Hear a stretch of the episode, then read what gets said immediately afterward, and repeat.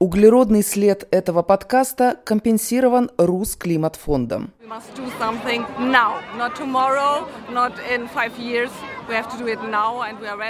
Guten Morgen, как говорим мы тут в России. Guten Morgen, да. Угу. Да. Запятая, многоточие. Guten Morgen, Guten Abend, Guten Nacht, Tag, в зависимости от того, какие у вас часовые пояса.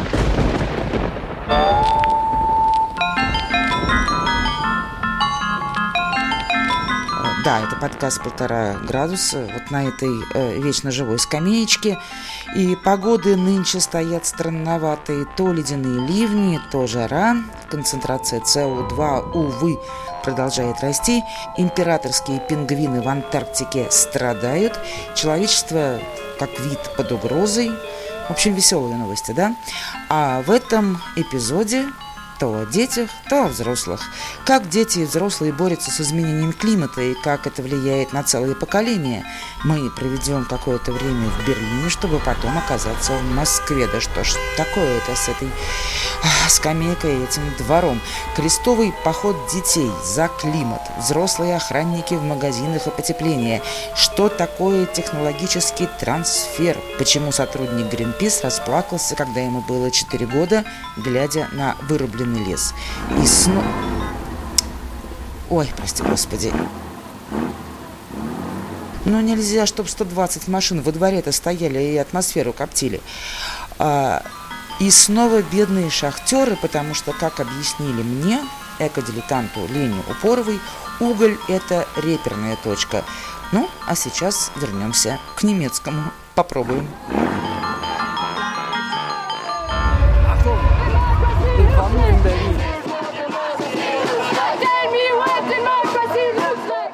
Подкаст «Полтора градуса».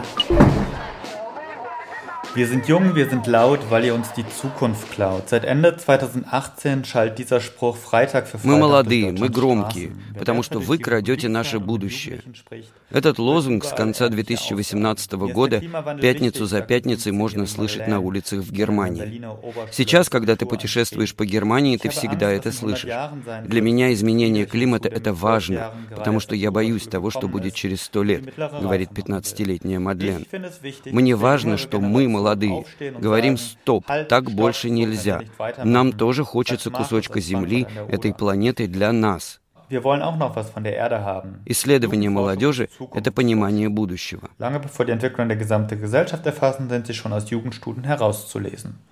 Точка. Вот это цель полтора градуса повышения температуры, да? Да, ты знаешь, что слово «цель», русское слово «цель», это немецкое слово. И цель называется das anderthalb Grad Ziel. Потому что цель по-русски немецкое слово. Ziel, цель. Трудно родиться в Германии и не быть экологистом, не думать про климат, не сортировать все, что под руку попадется, не поддерживать зеленые партии. Таков и Эрик Альбрехт известный журналист, который в прошлом году написал книгу, где нарисовал портрет немецкой молодежи. Книжка называется «Незамысловато. Поколение Гретты». Эрику пришлось взять сотни интервью с детьми, которые пытаются объяснить взрослым, действовать надо сейчас, чтобы потепление на планете не превысило полтора градуса. Да, протесты каких-то активистов, эм, да, было всегда экологистов, но на этот раз очень молодые люди вышли на улицы. Там 13 лет, 10 лет, 15 лет. Было классно, ты, ты говоришь там с 13-летними, и они тебе объясняют, что там происходит сейчас в Бразилии, когда новый президент, который рубает там весь лес, эм, и так далее, да. Потом маленькую паузу говорят, как его зовут еще раз? Болсонаро? Насколько они знают мир и как-то через эту тему открыли для себя мир. Я опытный журналист, которому уже выше 40, и все равно мы можем там говорить на одном языке о этих вещах. То есть я не думаю, что я был таким в то время, да, в тот возраст, в том возрасте. Десять лет, да? Десять лет – это какой класс в Германии? Даже не знаю, это, наверное, четвертый класс, третий класс, они эм, очень, очень даже не знаю, не все любят Грету, и Грета там символ вот этого движения в каком-то смысле. Но каждый имеет какое-то мнение, что это очень сухая, в принципе, там аргументация, да, то есть, если мы думаем, последние протесты большие в Германии были в 68 году, там идеолога было то, что там все на улицу, да, сейчас это просто факты. 68 год, это какие лозунги? Ну, это очень много в Германии было против нацистов, но тоже это было там более как-то, ну, хотело строить общество, которое не настолько капиталистический вроде бы, да, то есть люди сегодня больше смотрят на фактах, это наука, и поэтому надо реагировать. Очень сухо, трезвые там рассчитали просто. Подкаст «Свободный от углерода».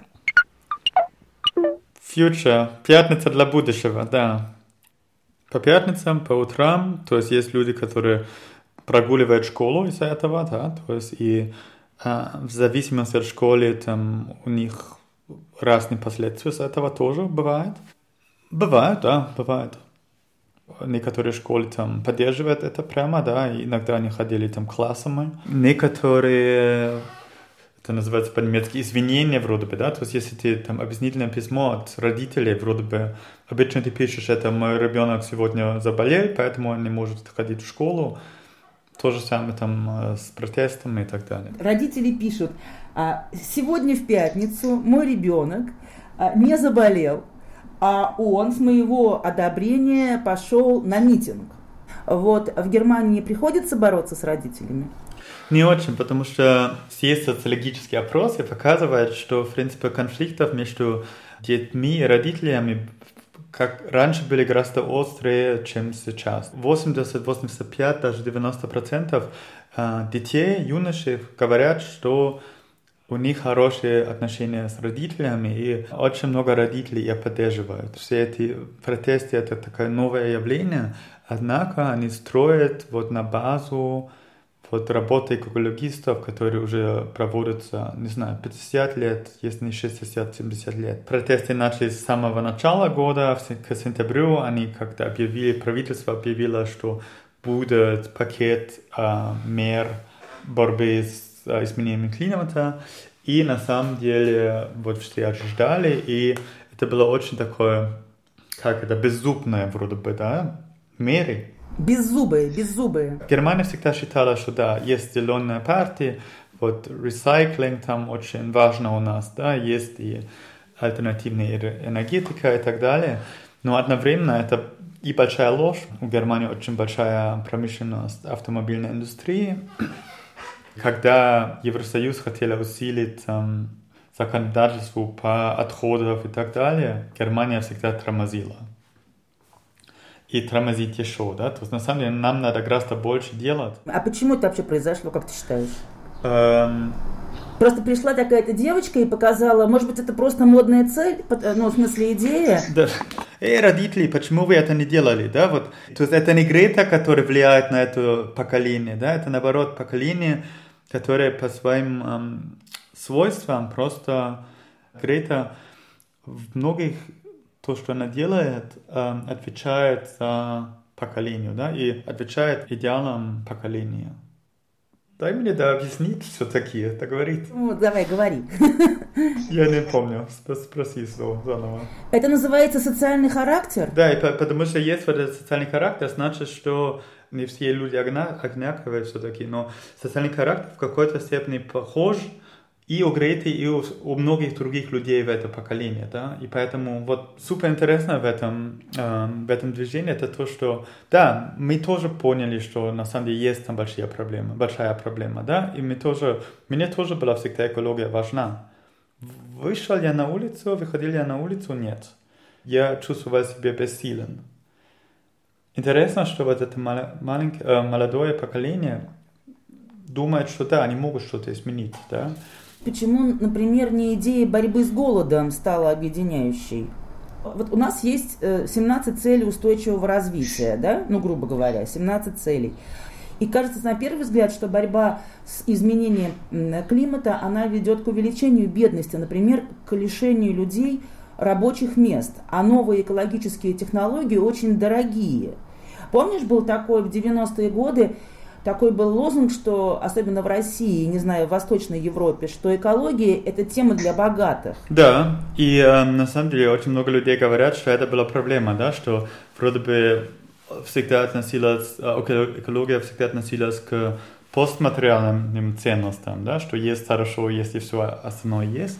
Но на самом деле экология это база нашей жизни. Да. С углом тоже не так просто, да, потому что да, закрывали все шахты в Германии, но на самом деле строить еще новые углеводы, угольные эм, эм, электростанции, потому что мы импортируем уголь из России, из Колумбии, из Австралии, и это значит, что в принципе вот там, если говоришь о борьбе с бедностью, да, шахтеры и в России, и в Колумбии точно зарабатывают меньше, чем в Германии, да, то есть вот и это там не так просто на самом деле. И вот что вот это движение тоже сказала бы на этот вопрос, это то, что на самом деле бедные страдают наибольше от изменения климата. Да? Если изменение климата э, усиляется, тогда борьба с голодом будет вообще другой вопрос, другого масштаба, да? потому что э, чтобы спасти климат, это значит, что надо только мяса нельзя делать.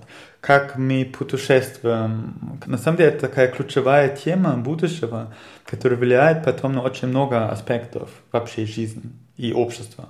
Какой же здесь должен быть путь? Вот как вести себя правильней? Возможно ли это? И думать о компенсации. Я думаю, что это, в принципе, эм, это неправильный путь, потому что ответственность есть у человека, да, или дается человеку. Одновременно вот эта проблема можно только решить со всей обществом. Я читал одну книгу одного активиста тут в Германии, которая активисткой тут в Германии, которая говорила о том, что она была на каком-то на какой-то дискуссии, там был вопрос, что вы сами делаете из-за этого, да? Спикер говорил, что я кушаю много тофу, не кушаю мясо. Следующий говорит, что я еду на работу великом, а не а, машина, да? И вроде бы каждый может сказать, да, правильно, отлично, молодец, но это нет, да, то есть это не хватает, это не будет хватить. Даже, даже если у нас есть большое движение, когда все это делают, это не хватит. Так что надо, и это движение это точно говорит, надо решение политики, которые на самом деле меняют все, да, которые на самом деле... И на самом деле сейчас вот у нас же корона-кризис, был большой пакет бюджетный, чтобы выйти из этого кризиса. И там как раз правительство очень много выкладывало в новые технологии, как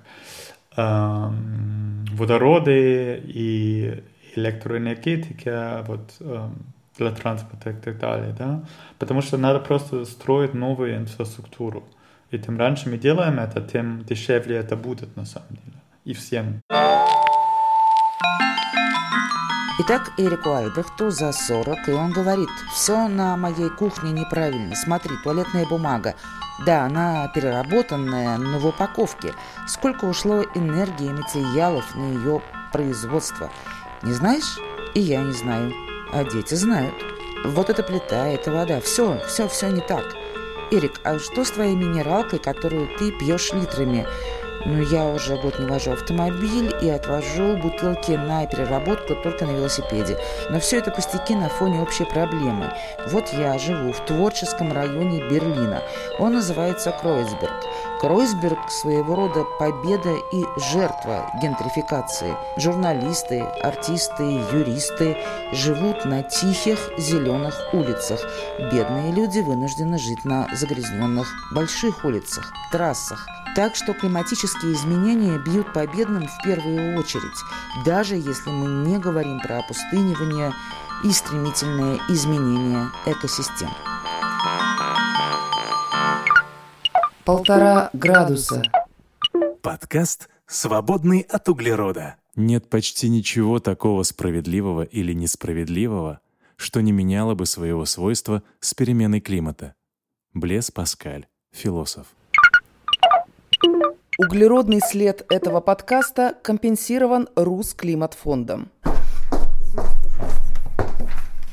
У кого есть ручка? Синенькая, да, нужно? Правильно? А, это карандаш. Все очень экологичненько. Не пишет. Сейчас мы уже в Москве, в российском отделении Greenpeace. Тут темновато. Свет включать не надо, если еще можно рассмотреть буковки в ноутбуках и лицо Владимира Чупрова, директора по проектам. Взрослый человек, впрочем, на мой взгляд, похожий на Гавроша из отверженных Гюго. Практик, философ, эрудит, для которого, как и для поколения Греты, знание – сила. Простите за мой французский, но экологически вштырила его в 4 года, то есть раньше, чем Грету. И сколько лет ты работаешь в Greenpeace РФ?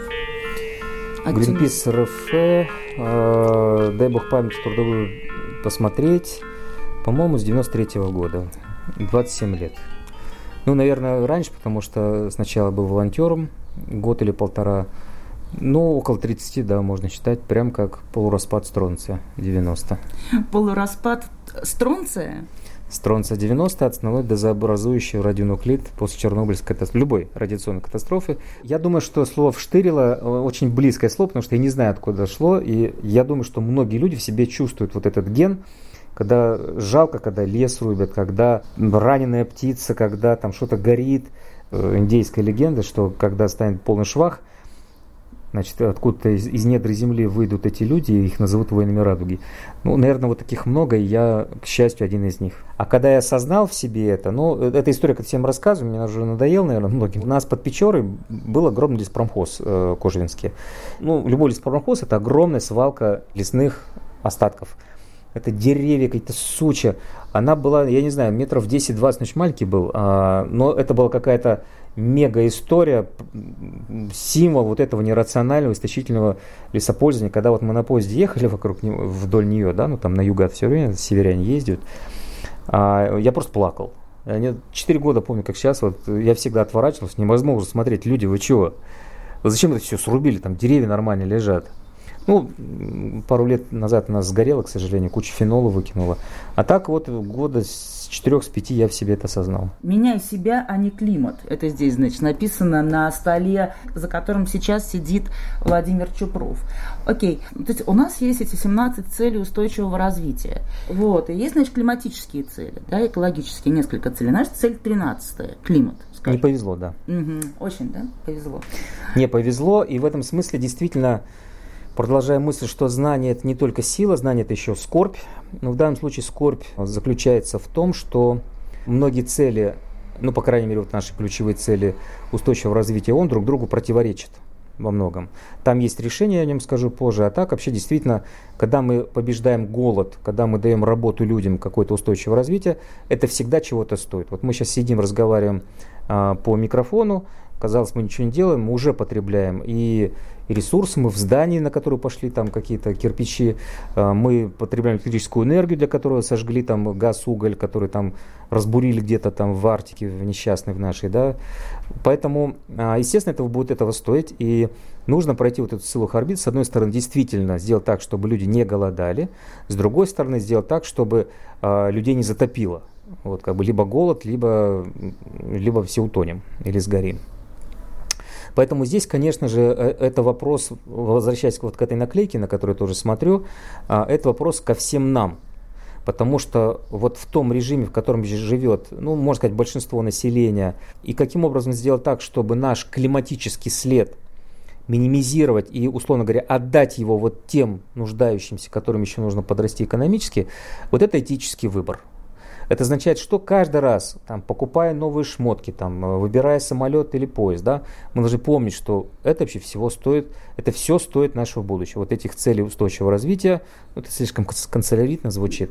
А так это вообще стоит ну, жизни тех людей, которые, ну, света не видят в прямом переносном смысле, да, то есть нет электричества банально, да, только вместе, только вместе, в первую очередь те, кто уже достиг какого-то комфорта. Сейчас идут климатические протесты с одной стороны, но ведь могут возникнуть и климатические бунты с другой стороны, да, вы хотите, да. вы богатые, хотите вот, да, ну давайте. Это еще технологический трансфер, который приведет к вот этой драме, когда миллионы потеряют работу, он начался не сегодня.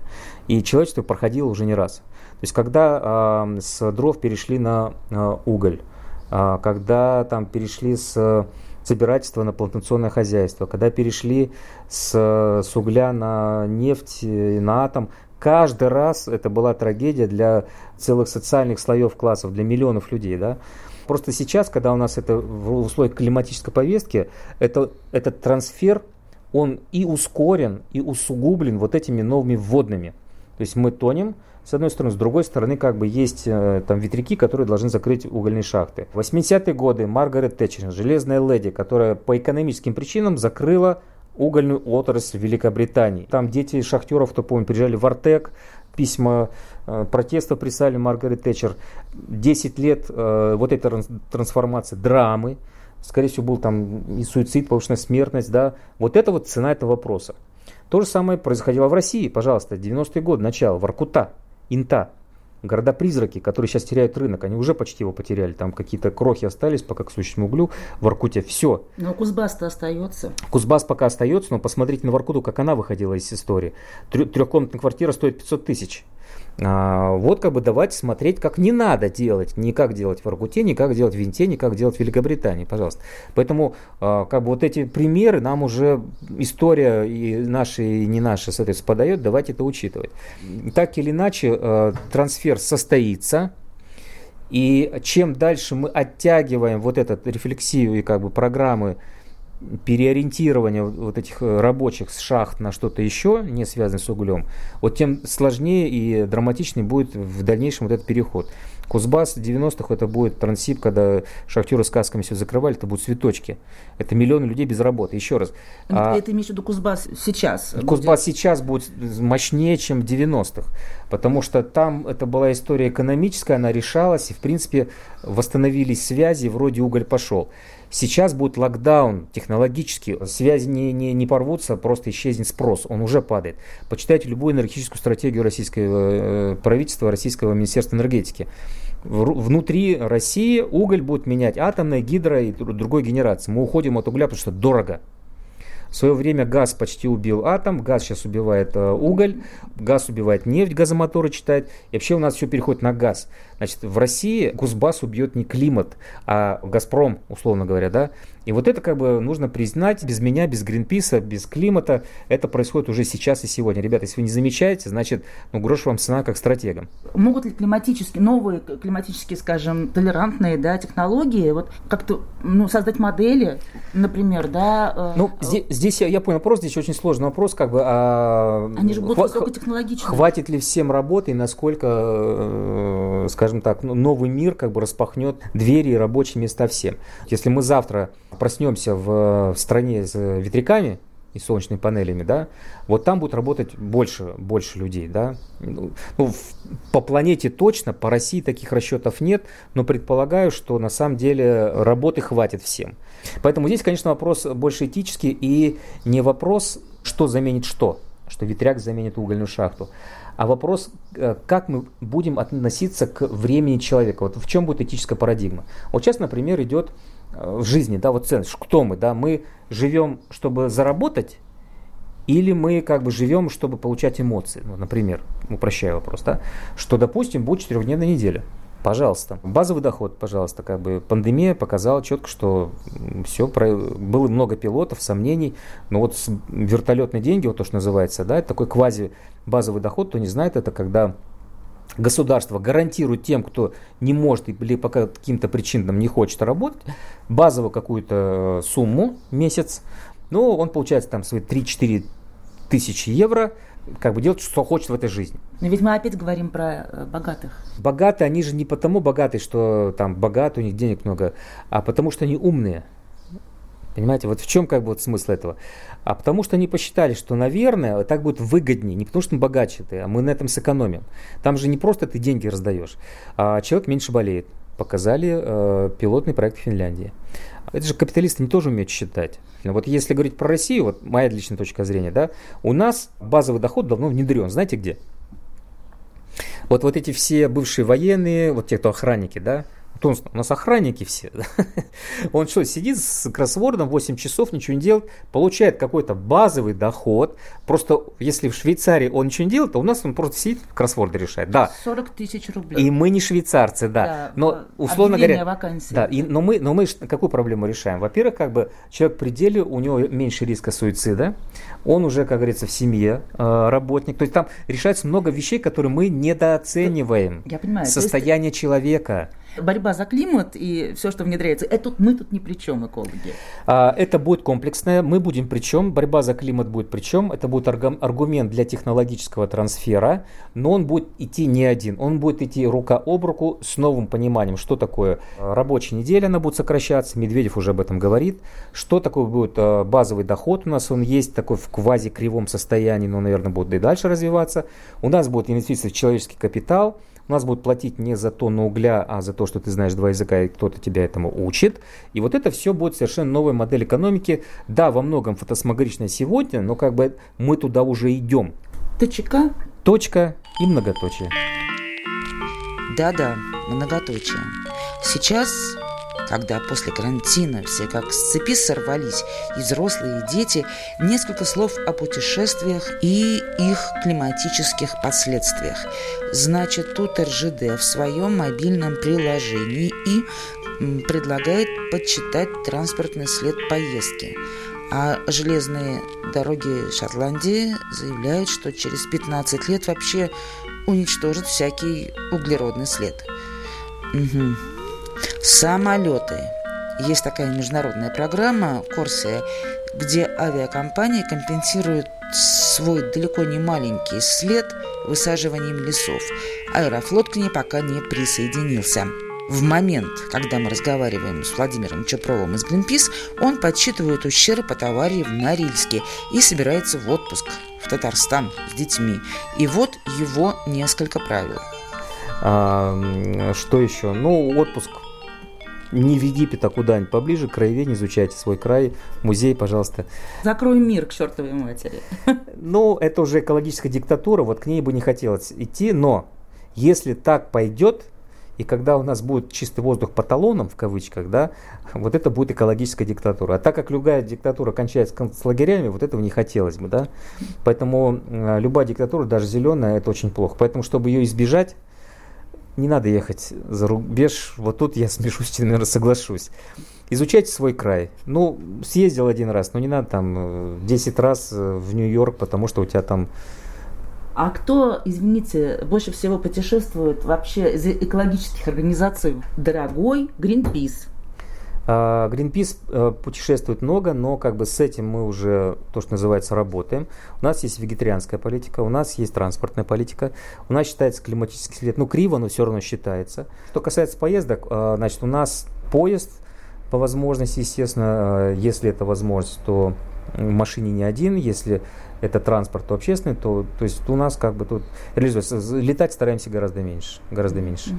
Ну вот. Э, кондиционер это правильно? Кондиц... Это для богатых. Кондиционер это э, правильно в случае, если действительно здесь плюс 30 и дышать нечем, но последние разы мы включали его никогда. А, а так, зеленый офис у нас, мы вот где находимся, мы попытались сделать все по максимуму энергосберегающим. И биоразлагающим. Биораз, биоразлагающим. И перерабатывающим. Да, все. бумага из стопроцентной макулатуры, печатаем на вторичном сырье. А, вся органика огрызки уходит, диспоузер из нее делают биогаз на станциях очистки, а, лампы светодиодные. Пробка из-под шампанского не переработана. Да, к сожалению, да, есть вещи, которые к сожалению, нас сопровождают. Да, да. Сопровождают. Хорошо, просто когда я спросила об этом Эрика, который, в общем-то, родился в Германии, да, и он по образованию и физик, и журналист, да, там, ну, Дортмундский университет, и зеленые традиции в Германии, ты знаешь, какие. И когда я ему сказала, что вот там все говорят, давайте считать как бы свой углеродный след, ну хотя бы иметь о нем представление, и потом каким-то, если ты что-то нагадил, как- как-то компенсировать там. Иди посади дерево. Он говорит, нет, это так не работает. Вот они же поэтому его ходят, да, потому что ты один, даже если у нас будут миллионы, а да. в, в это не будут входить политики, должны быть глобальные да. а, а, принятые решения. Поэтому можно конечно, рассказывать про углеродный след, но я его не сделаю нулевым. Вот ты что хочешь со мной делать? Да я уже год не, не пользуюсь да. автомобилем. Ну, как бы, а, когда я говорю, меняй себя и делай какой-то след, ну, это для своей совести больше, конечно же. Потому что если сейчас я как гуляю рванину на последний пятак начну как бы тут гулять, ну, меня дети не поймут. Я просто, ну, мне будет стыдно им глаза смотреть. А так хоть я скажу, ребят, я сделал, что смог, и к Дидю Кондратию пойду на доклад с чистой совестью. А этот, кстати, тоже очень важно для э, внутреннего спокойствия. Это тоже никто не менял с точки зрения эмоций, да? Сейчас про Бога сказал. Я про Бога. Ну, у нас во флоте его называли Дед Кондратий, да. На доклад деду Кондратию. Значит, про горы в воду, значит. Ну, то есть я как бы жил экологично, честно, прекрасно, все, за климат боролся, а там и... Э, и других призывал, и других призывал. Конечно же, не, не только. Поэтому Greenpeace пытается и ВВФ, и другие организации делать системные изменения, Fridays for Future. И пусть нас будет больше, а те, кто это не может делать, потому что дети, работа, пожалуйста, становитесь сторонниками, станете финансовыми сторонниками, там, подписывайтесь петиции. Ваш вклад тоже возможен, приветствуется любой, приветствуется. Потому что, да, ключевое слово здесь системные изменения.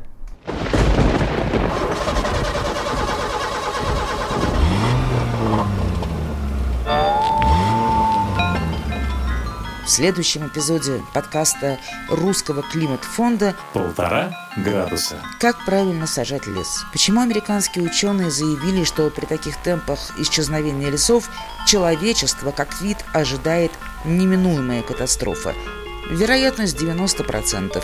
Срок 4 десятилетия. В общем, посадим пару-тройку дюжину, две дюжины деревьев. Пока-пока.